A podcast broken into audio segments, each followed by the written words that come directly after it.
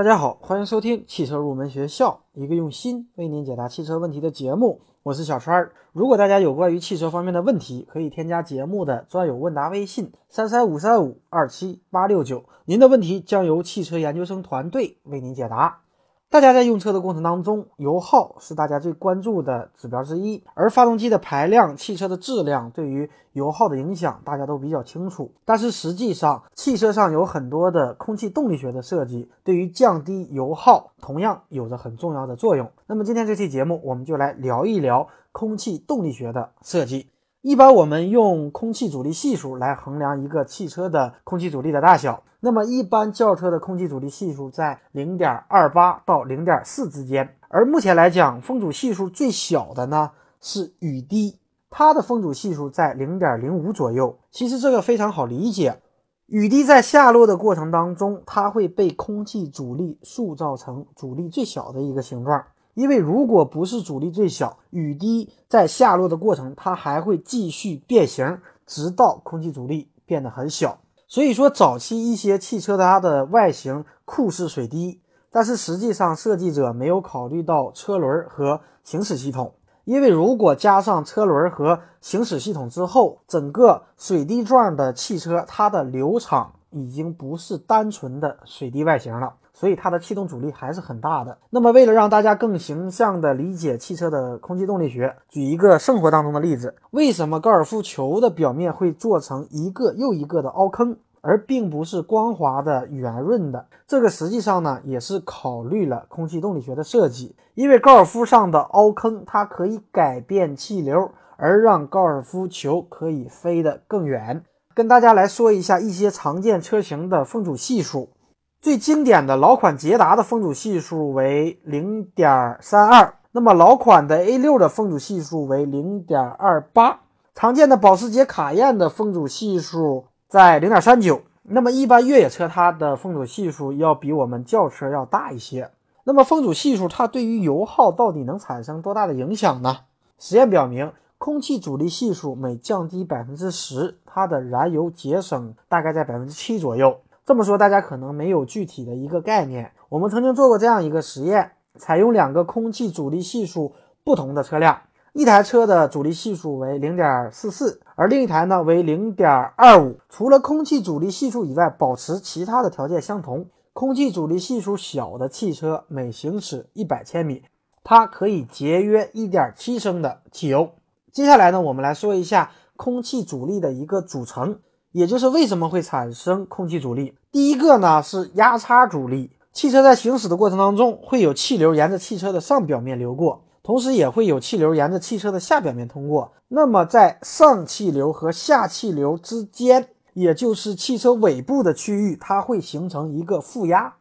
大家可以理解为，在汽车的尾部区域会存在一个真空区，这样呢，由于车头是正压，而车尾是负压，所以会形成一个推动汽车向后行驶的压力。这个呢，就是压差阻力。给大家举一个生活当中的例子：为什么三厢车它的后风挡上是没有雨刮器的，而两厢车的后风挡上却有雨刮器？有人说这是减配。实际上呢，并不是这样的，这个也和我们的空气动力学是相关的。因为车的负压都是在汽车的尾部，所以两厢车的负压是形成在后风挡的附近，这样呢，它就容易卷起尘土或者雨水，进而呢影响视线。所以两厢车必须要在后风挡上配备一个雨刮。但是三厢车则不一样，它的负压相当于形成在后备箱的尾部，所以呢，它不需要单独加一个后风挡的雨刮，这并不是减配。而压差阻力呢，是我们空气阻力当中最大的一个阻力，可以占到总的空气阻力的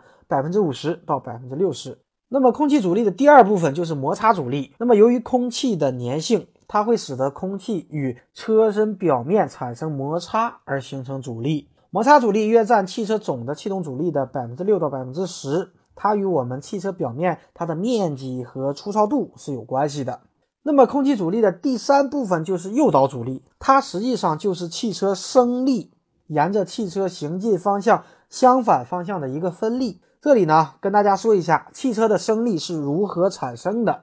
刚刚说过，汽车在行驶的过程当中，会有气流从汽车的上表面和车底分别流过。但是汽车它的上表面是有弓形的，而车底呢又是相对平直的，这样呢上下气流它的流速不同，压力就不同，会产生一个向上的升力。那么升力过大呢，就会减小轮胎对于地面的附着力。但是像我们的 F1 赛车，它可以通过尾翼等导流装置，可以产生一个负的升力，把我们的汽车压在地面上，进而呢可以增加车轮的附着力。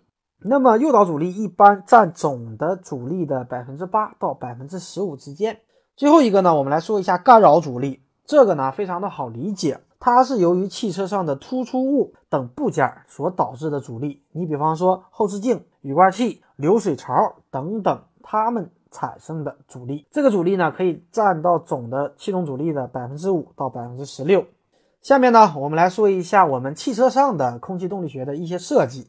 第一个呢，在我们汽车的发动机盖上面都有突出的两条棱线，这两条棱线呢，不但可以使汽车看起来有肌肉感，更重要的是它的空气动力学的设计。这两条棱线，它可以将汽车前方的一部分气流引导到车门后视镜的一个区域，进而呢降低空气阻力。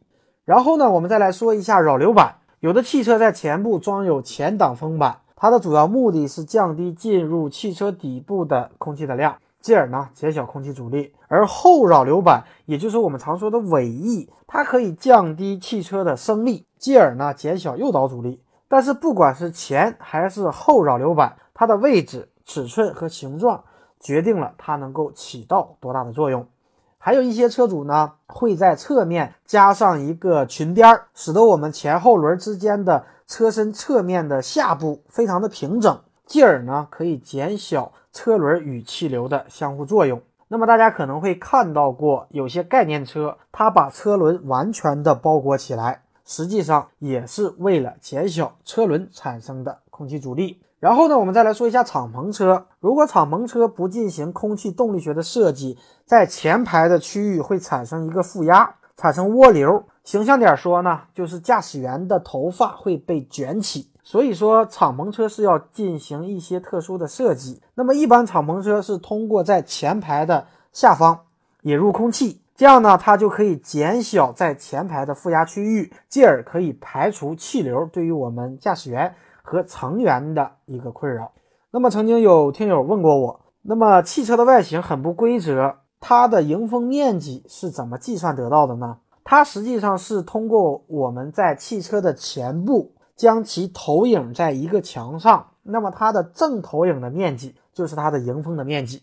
那么最后呢，我们来说一下汽车的风洞实验，也就是如何对汽车的空气动力学进行验证。风洞实际上就是人工产生气流的一个装置。通过汽车的风洞实验，我们可以了解汽车的空气动力学的特性，以及发动机冷却气流的进气和排气的性能等等。好的，那么以上呢就是本期节目的全部内容。如果您觉得我们的节目对您有所帮助，可以通过节目下方对我们进行打赏，并光顾我们的汽车用品店。节目最后，祝愿所有热爱汽车的朋友实现自己的梦想。也许争不过天与地，也许低下头情，也许六月雪要飞进心里，会有。玻璃墙出不去，一生与苦难做邻居。伟大时光已。